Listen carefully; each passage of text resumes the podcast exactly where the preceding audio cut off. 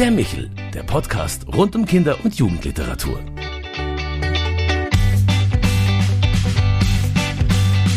Hallo und grüß Gott bei Michel, unserem Podcast für Kinder- und Jugendliteratur.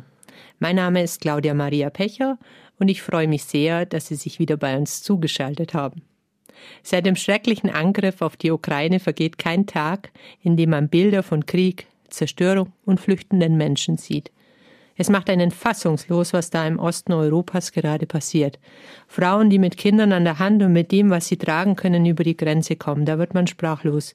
Mir gingen in diesen Tagen immer wieder auch die Worte Astrid Lindgrens durch den Kopf, die 1978 in der Frankfurter Paulskirche den Friedenspreis des deutschen Buchhandels überreicht bekam.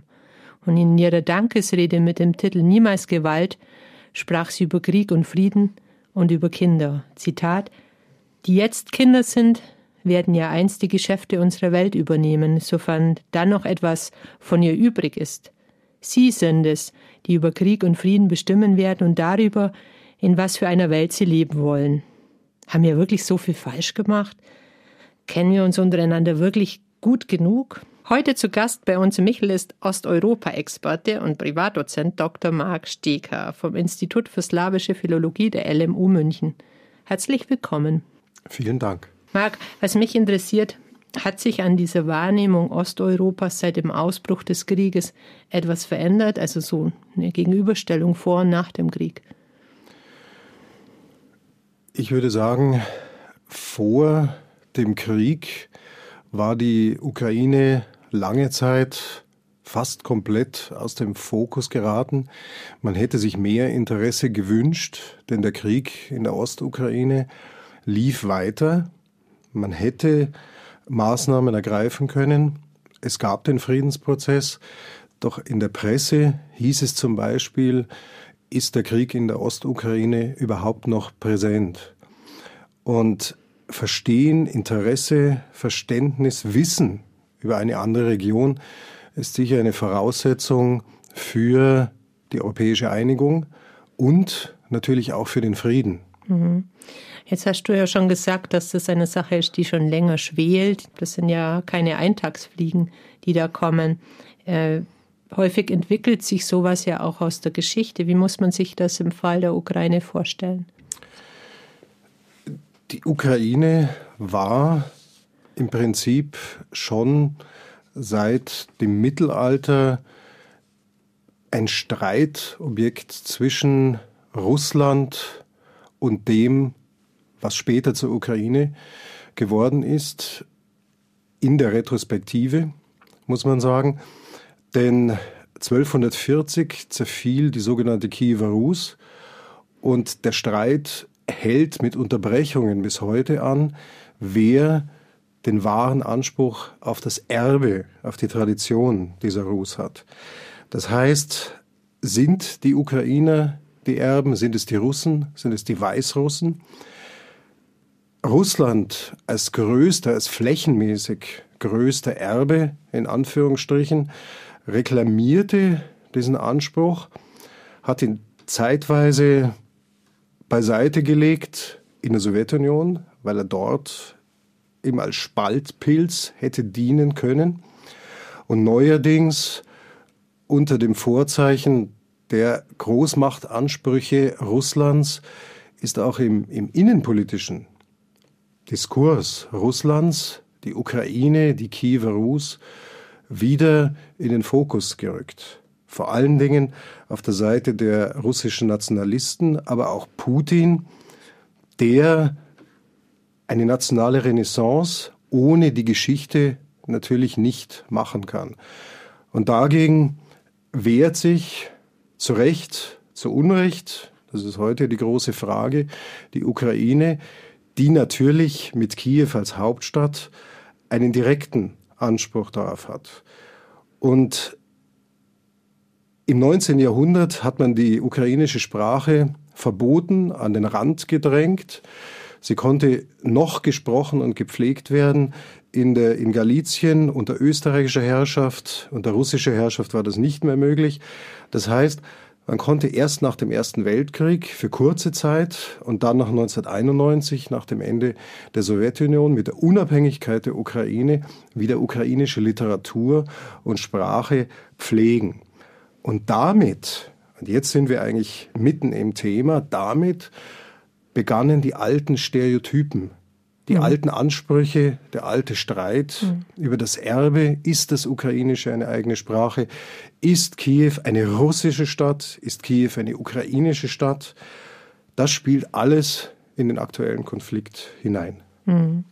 Jetzt wurde ich in den vergangenen Tagen viel gefragt, äh, wie liest man sich denn in sowas ein? Also welche Bücher gibt es denn über, über Land und Leute, wo man sich gut informieren kann?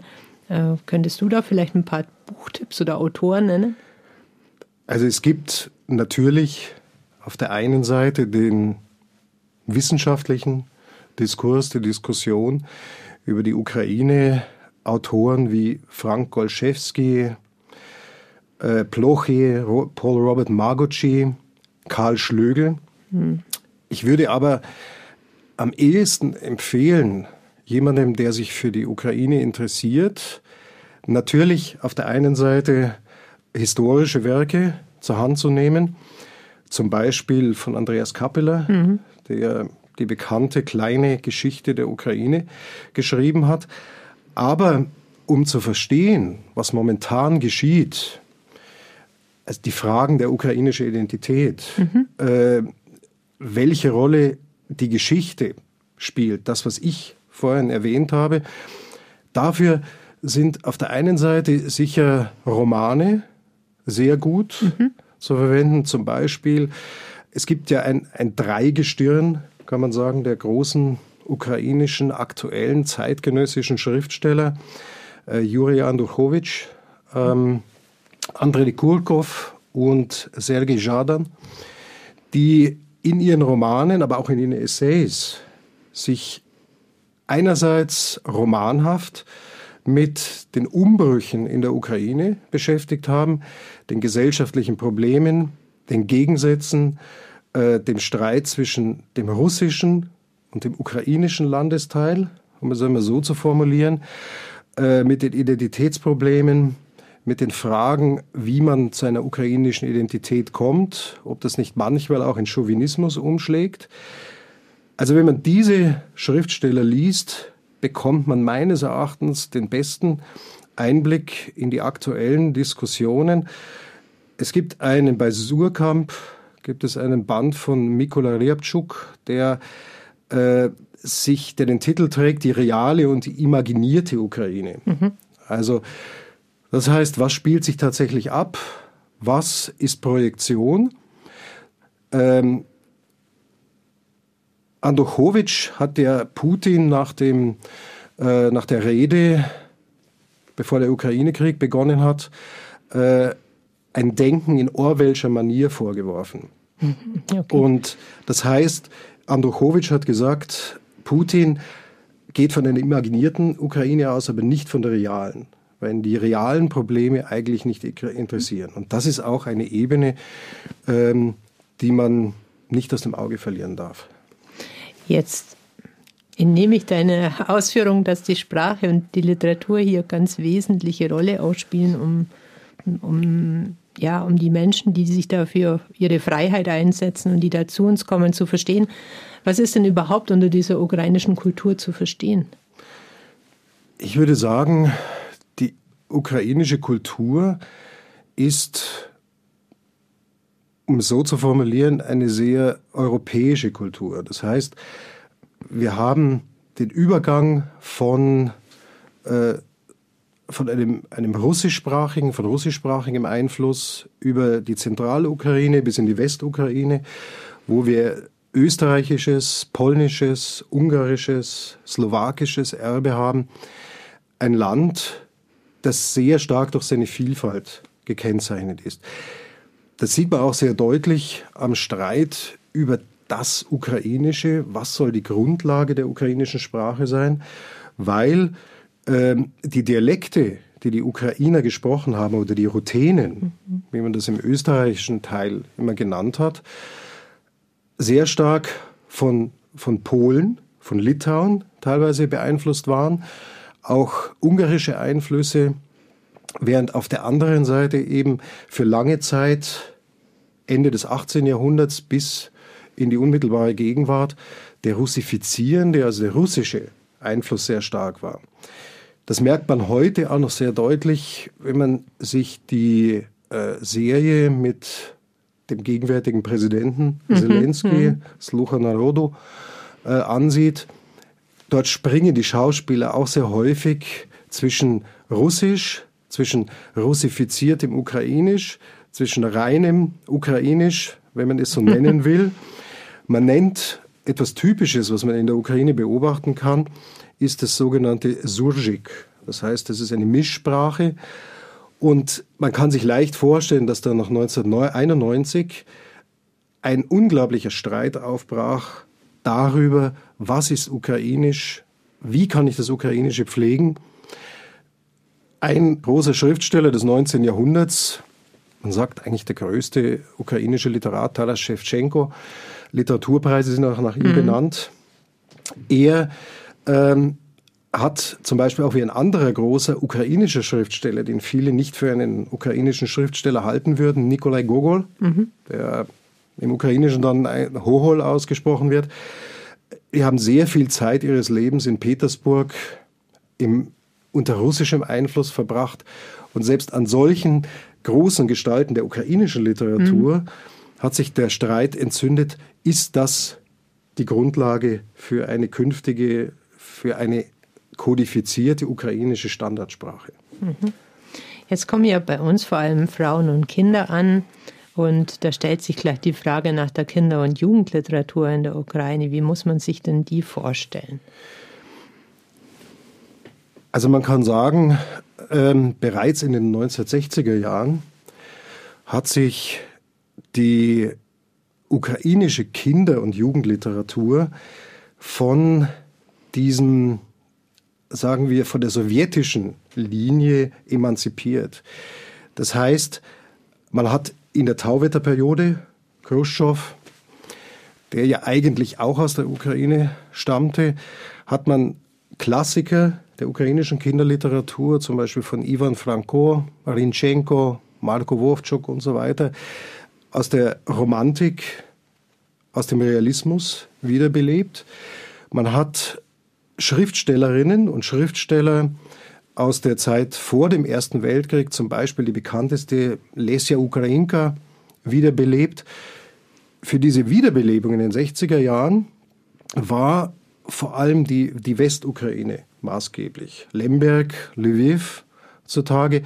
Man hat diesen sowjetischen Realismus abgelehnt und man hat in der Tauwetterperiode ähm, eine ukrainische Kinderbuchautorin hat es einmal so genannt, äh, man hat das Kind wiederentdeckt. Mhm. Also nicht das Sozialobjekt sozusagen, das determiniert ist, das vom, von der Sowjetunion geprägt wird, in eine Form gepresst wird, sondern das Kind als, als Individuum.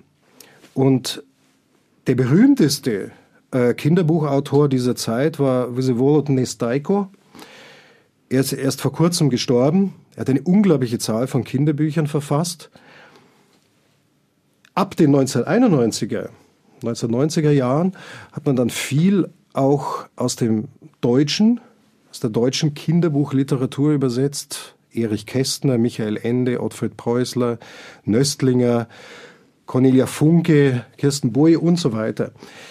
Also wenn man versuchte, den Anschluss zu finden an den sozusagen gesamteuropäischen, an die gesamteuropäische Kinderliteratur. Aber eigentlich, wenn man sich ansieht, was in den 90er Jahren oder dann in den frühen 2000er Jahren in der Ukraine von ukrainischen Verlagen und von ukrainischen Autoren und Autorinnen an Kinderbuchliteratur geschaffen wurde, kann man eigentlich sagen, dass bereits 1995, 96 die ukrainische Kinderbuchliteratur, wenn nicht schon vorher, eigentlich internationales Niveau hatte. Mhm, okay. Und das ist etwas, was ja eigentlich fast unbekannt ist. Hm, kannst du uns genau ein paar Bücher nennen, die jetzt aktuell sind oder die, die, die jetzt für Kinder interessant wären? Ein interessantes Beispiel, würde ich sagen, ist Auf jeden Fall ein Autor, den ich schon genannt habe, Andrei Kurkov, mhm. der sich selber als russischstämmigen Ukrainer bezeichnet. Also er schreibt in erster Linie ukrainisch, äh, russisch, schreibt in erster Linie russisch, wird aber ins Ukrainische übersetzt, hat auch Putin sehr stark kritisiert. Und er hat von sich selbst gesagt, dass er, um Abstand zu bekommen zu den aktuellen Problemen, schreibt er gerne Kinderbücher. Weil in der Welt der Kinder kann man doch auch schlimme Dinge immer wieder gerade rücken. Er hat zum Beispiel ein sehr nettes Buch geschrieben, das heißt auf Russisch Почему ежика никто не гладит? Das Jetzt heißt, auf Deutsch. Wer den Igel, warum den Igel niemand streichelt. okay. Und es geht darum, dass eben, er hat dieses Buch geschrieben, Tatjana, Tanja Gorjuschina hat es illustriert, auch sehr schön, und es geht um einen, äh, einen Igel, der nachdem er von allen zurückgewiesen worden ist, auf eine, eine kluge Wildmaus trifft, die ihm dann klar macht, dass eigentlich alle geliebt sind, so wie sie sind. Hm, schön. Das ist sozusagen das reine Kinderbuch. Es gibt aber auch ähm, sehr interessante Literatur für, für Jugendliche. Zum Beispiel einer der bekanntesten ist Volodymyr Arenjew. Er hat insgesamt mittlerweile 23 Bücher äh, und 200 Kurzgeschichten veröffentlicht. Ähm, er ist sozusagen, er kommt aus der, der, der Fantasy-Richtung. Er hat ein Buch geschrieben, das heißt Soliary und bekanntermaßen in den ukrainischen und auch in den russischen äh, Dorfhäusern befindet sich ein, ein Ikonenwinkel. Mhm. Und er beschreibt, dass in diesem Ikonenwinkel in eine Art von, von Blasen sich die Seelen der Verstorbenen okay. aufhalten. Und nur diejenigen, die die Sensibilität, die seelische Tiefe aufbringen, können den Kontakt zu diesen Seelen aufnehmen. Und die Hauptfigur dieses, ähm, dieser Geschichte, Soliary, dieses Buches, ist ein Junge namens Sascha und er schafft es tatsächlich, den Kontakt zu seinem Großvater herzustellen. Und dieser Großvater war Rebell, war Anarchist, also eine Figur im Prinzip ja. aus der ukrainischen, mhm. aus der unmittelbaren ukrainischen Geschichte. Und das finde ich selber sehr interessant an vielen dieser, dieser Bücher, die in den letzten Jahren, ja 20 Jahren erschienen sind, dass sie sehr häufig auf sehr poetische Weise aktuelle Themen, die ukrainische Jugendliche interessieren und auch äh, ukrainische Kinder interessieren, ähm, verdeutlichen, erzählen, schildern, ja, nahebringen. Jetzt habe ich gehört, der Erzengel Michael spielt auch eine Rolle in der ah, Kinderliteratur. Ja. Also es gibt tatsächlich eine, ähm, ähm, wie soll man sagen, ein, ein, ja, ein Team. Es sind zwei Künstler, äh, Uliana Staranschuk, also sie ist die Illustratorin, und Anastasia Denisenko, die für den Text verantwortlich ist. Die haben einen Stadtführer für Kinder, also das heißt mein kleines Kiew, äh, herausgegeben, auch wunderbar illustriert. Und der Stadtführer in dieser Geschichte ist tatsächlich sozusagen die Symbolfigur äh, von Kiew, äh, der, der Erzengel Michael, der sie eben durch die Stadt führt und es gibt dort immer wieder Anekdoten, die eingeflochten werden. Ähm, dieses Buch hat wegen seiner Illustration und auch wegen seiner wunderschönen Texte auch einen Preis bekommen. Ja, das passt doch wunderbar zu unserem ja. Michel. Sag mal, gibt es auch in der deutschen Kinder- und Jugendbuchlandschaft Verlage, die sich jetzt um deutsch-ukrainische Literatur für Kinder kümmern? Das ist jetzt eine gute Frage, weil, wie ich schon erwähnt habe, ähm, es gibt ja den, den Kinderbuchmarkt für ukrainische Kinder- und Jugendbuchliteratur in den angrenzenden Ländern. Mhm. Also in Polen, in Litauen, äh, Slowakei, was Russland, was aber an den geringeren sprachlichen Hürden liegt. Es ist tatsächlich ein Teil auch ins Englische übersetzt worden. Ähm, es gab ein, ein Buch, das eine ukrainische äh, Illustratorin Go Dragons, das dann auch den Preis der BBC gekriegt hat vor einigen Jahren. Aber es ist tatsächlich noch ein Manko, äh, oder sagen wir, es könnte mehr deutsche Übersetzungen geben. In dem Fall, es haben mittlerweile äh, einige Verlage, zum Beispiel ein Hildesheimer Verlag, hat Kinderbücher aufgekauft aus der Ukraine, die dann hier an, an ukrainische Flüchtlinge verteilt werden. Es gibt tatsächlich auch verschiedene Plattformen, zum Beispiel Kraska heißt eine oder Ukraine, ukrewunderkind.de, die tatsächlich ein, eine kleine Anzahl von zweisprachigen Kinderbüchern herausgeben, ukrainisch-deutsch.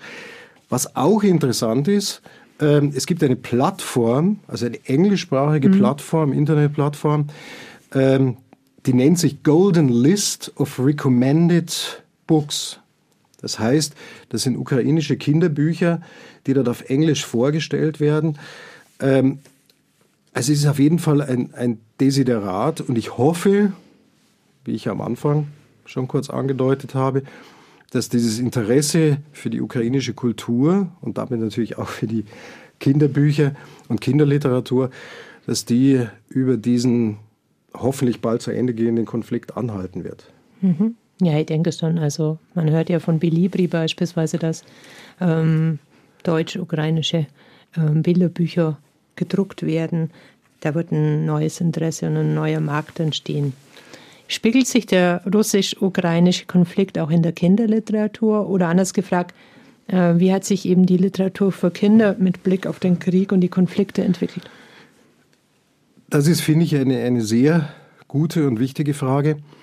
Ähm, Andrei Kurkov, den ich schon mal erwähnt habe, hat mal gesagt, er müsste seinen Kindern eigentlich nichts mehr über den ukrainisch-russischen Konflikt erzählen. Sie wüssten schon alles.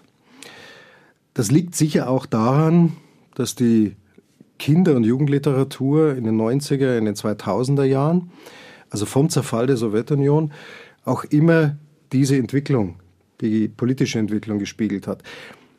Es gibt ich möchte ein Beispiel nennen von äh, Sirka Mansatjuk, eine Autorin.